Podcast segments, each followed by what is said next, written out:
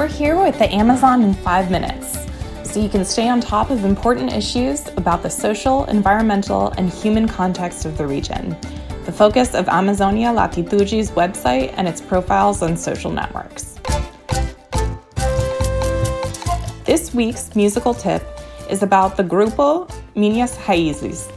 Founded in 2005 in the Nazaré community on the banks of the Madeira River by the brothers Tulio and Timaya Nunes, Grupo Minhas Raízes has two albums available on Spotify. To follow them on social networks, just search Grupo Minhas Raízes. This song here is called Embaço. Tem um mito da na canoa Panema.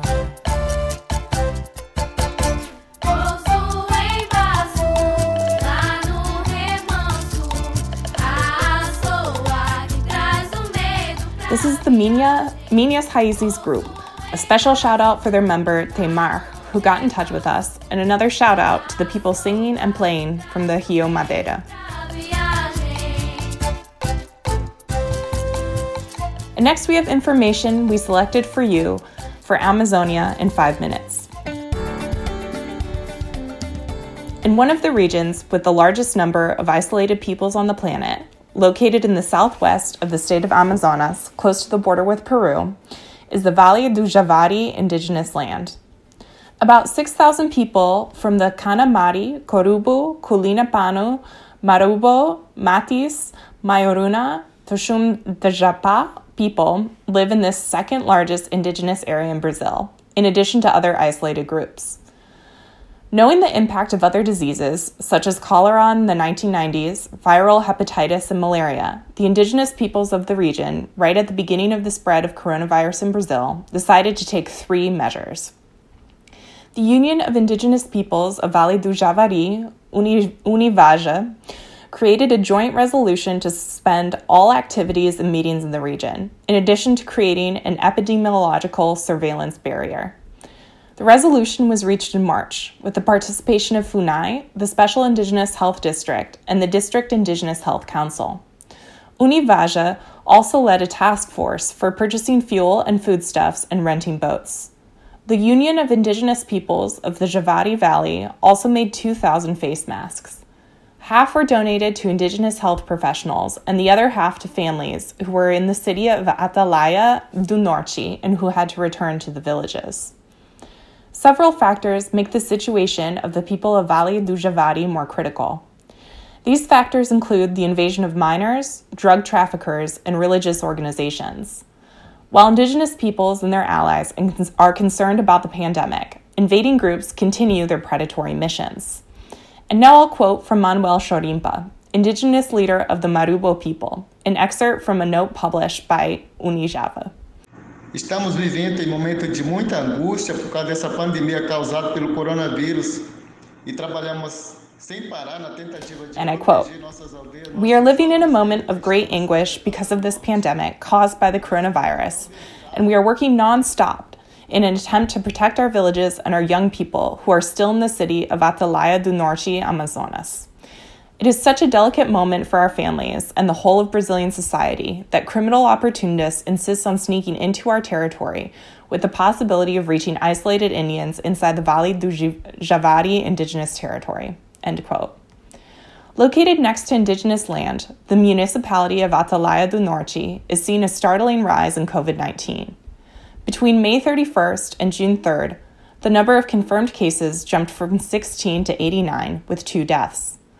On that same date, four cases were confirmed inside the indigenous territory, in addition to three health professionals who contracted COVID. In other regions of the Amazon, such as the Solimões and Negro rivers, health professionals also ended up involuntarily spreading COVID in indigenous areas. However, it is not the health professionals' fault but the precariousness of the Indigenous health subsystem and the unified health system. Due to a lack of resources, health teams have been sent to Indigenous areas without being tested and without sufficient protective equipment.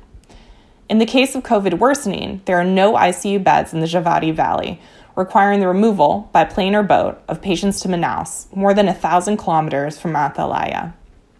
You can access this and other information at amazonialatitude.com by reading the article Coronavirus Spreads and Threatens People of the Javari Valley. The text is by Almeria Wadek, an anthropologist from the Federal University of Amazonas who has worked with the indigenous peoples of the region since the 1980s, and also by Rodrigo Reis, who holds a master's degree in anthropology and who, since 2007, develops extension and research activities with indigenous peoples and organizations from the Javari Valley. According to the Coordination of Organizations of Indigenous Peoples in the Brazilian Amazon, COIAB, with updated data from June 9th, 76 Indigenous peoples were affected by COVID, with 228 deaths among Indigenous people in the Brazilian Amazon. This week, Indigenous peoples, through a note published by COIAB, responded to the Bolsonaro government, and I quote We warn that we are in a daily battle to survive, not only COVID 19, but the dismantling of Indigenous policies and the demarcation and protection of our territories, the advancement of greed on our lands and our lives the assassinations of leaders, and the anti Indigenous legislative measures of the federal government. After resisting COVID 19, this is not the normality of the country that we will accept. End quote. And we will stop here to the sound of the voice of Tailini Martins, vocalist of the of Grupo Minhas Raízes, who has been planting seeds of life on the banks of the Madeira River.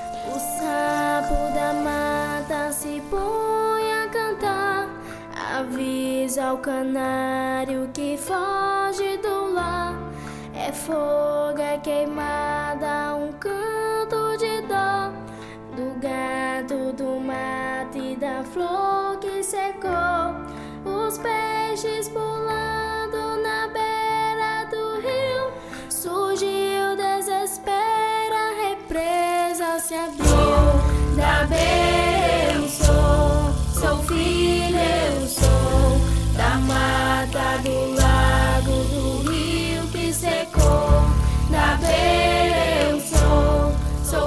Thanks for listening. This program was produced by Amazonia Latitude with English translation by Jessica Carey Webb. This was episode 2, available at amazonialatitude.com and on our Spotify, SoundCloud, and iTunes platforms, among others. Until next week.